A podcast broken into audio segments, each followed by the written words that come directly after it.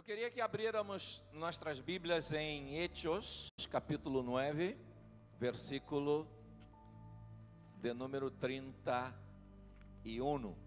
Então, as igrejas tinham paz por toda a Judeia, Galileia e Samaria. E eram edificadas andando em el temor del Senhor e se acrescentavam fortalecidas por el Espírito Santo. Amém? Agora vamos em la outra versão que é la internacional. Dice, mientras tanto, la igreja disfrutava de paz. Repita comigo, paz. E a la vez que se consolidava em toda a Judeia, Galileia e Samaria, pois vivia em el temor del Senhor. E finalizando, disse: e iba crescendo em número, fortalecida por el Espírito Santo de Deus. Damos um aplauso ao Senhor por sua palavra. La gran pregunta para nuestra reflexión en esta tarde es, ¿cuándo la iglesia crece? ¿Cuándo la iglesia del Señor Jesús empieza a crecer y empieza a cumplir su propósito en esta tierra? Es muy interesante porque este es un momento muy clave se nós outros evaluamos o contexto, vamos ver que era um momento desafiador para a igreja e generalmente quando há desafios, a igreja avança e vence os desafios, porque quem nos dá a vitória, quem é o Senhor da igreja, é o Senhor Jesucristo.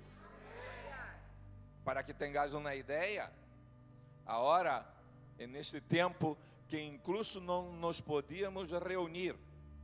Foi o momento que a igreja mais cresceu? Estás comigo ou não? Significa que não depende de nós outros? Não depende de nós outros. A igreja é um organismo espiritual. A igreja pertence ao Senhor Jesucristo. A igreja foi estabelecida para ser a representante do Senhor Jesucristo nesta terra. E quando ela se submete, quando ela sigue os princípios, quando ela está sensível a lo que o Senhor está falando, ela avança, derriba resistências, rompe barreiras e estabelece o reino do Senhor nesta terra.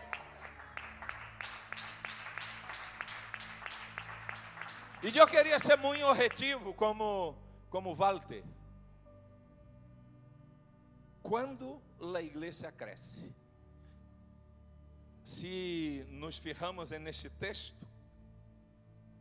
é um texto que sigue o momento em que o apóstolo Pablo, em aquele então Saulo, tem um encontro com o Senhor Jesus em el capítulo 9, ¿verdad?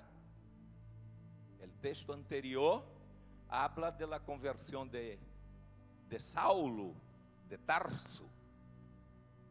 Pero interessante também é que quando habla de sua conversão, habla também antes de la persecução que a igreja del Senhor estava sofrendo.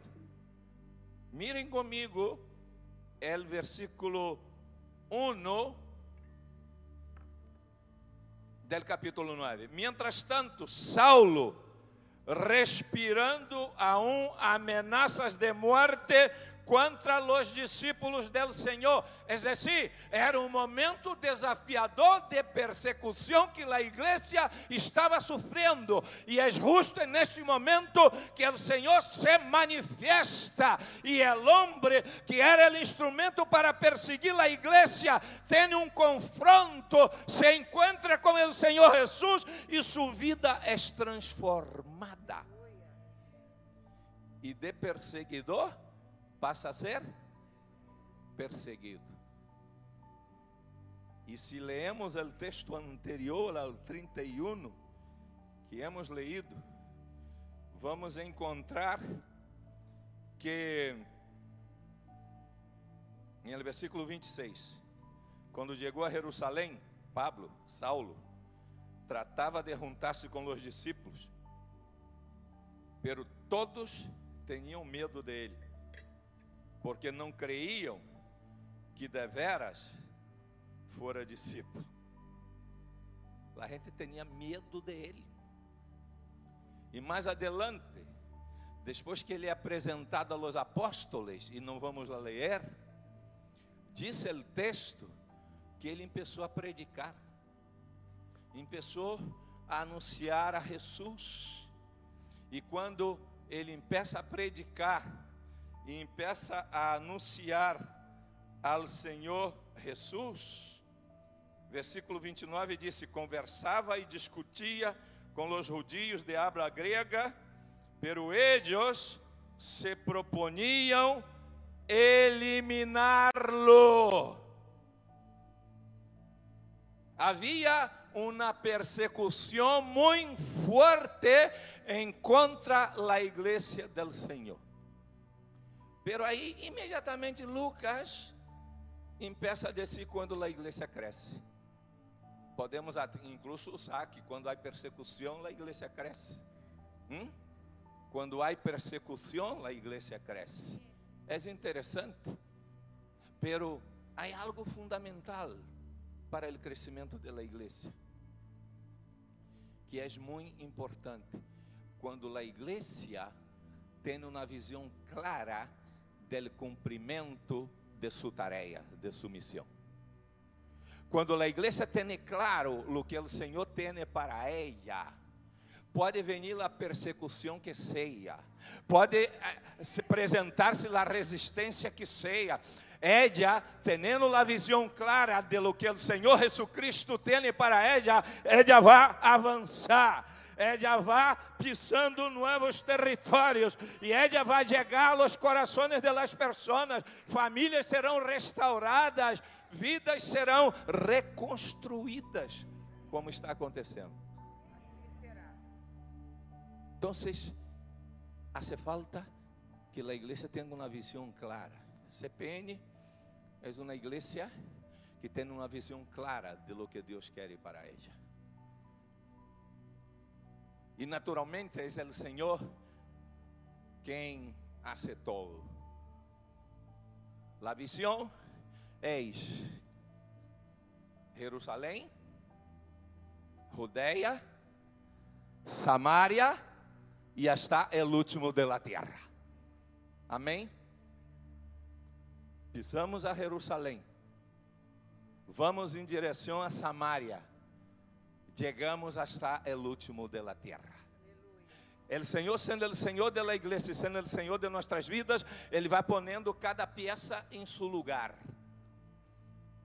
Ele vai estabelecendo o que Ele quer estabelecer.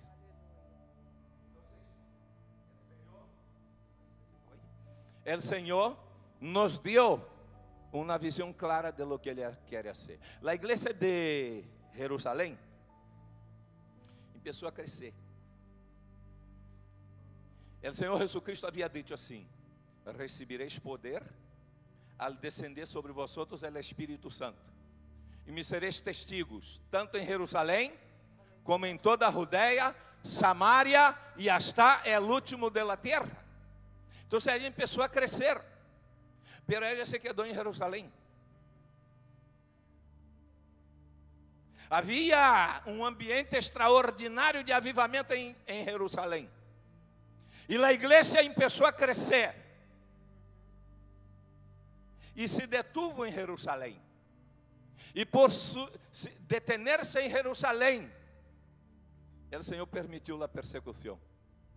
E quando houve a persecução cristã, houve uma expansão.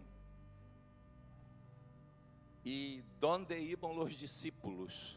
eles iam predicando o reino de Deus. Por isso aqui disse que a igreja tinha paz por toda a Judeia, Samaria. ¿Por quê? Porque houve uma expansão com a persecução. Eh, aqueles que eram comprometidos tiveram que ir-se, pero por donde iam anunciavam a salvação na persona do Senhor Jesus Cristo. Por isso a visão é muito importante.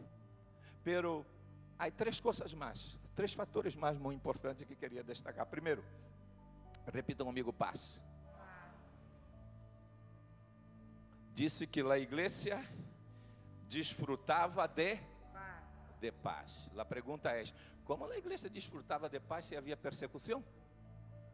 Parece para uma paradoxa, não? Contraditório. Porque tinha paz, mas havia persecução.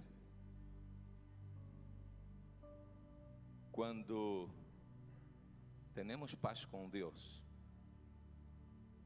e temos paz uns com os outros, nada e nadie pode detener a igreja do Senhor Jesus. Nada e nadie. Deus é um Deus de paz. Não estamos falando de paz exterior. O mundo está em guerra. O mundo está em confusão. Pero quando temos uma relação com Deus, por meio de Cristo Jesus, Pablo disse isto: justificados, pois, pela fé em Cristo Jesus, temos paz com Deus. Então, quando temos paz com Deus e temos paz uns com os outros, paz uns com os outros quando há paz em la igreja, há bendição. E quando há bendição, há luz. E quando há luz, as tinieblas desaparecem. E quando as tinieblas desaparecem, as pessoas são livres para crer em el nome do Senhor Jesus.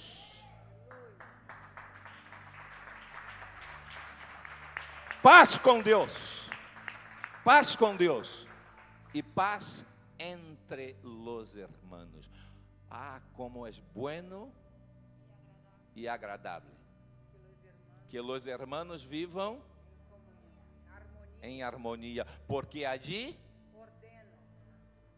o Senhor ordena sua bendição e a vida para sempre.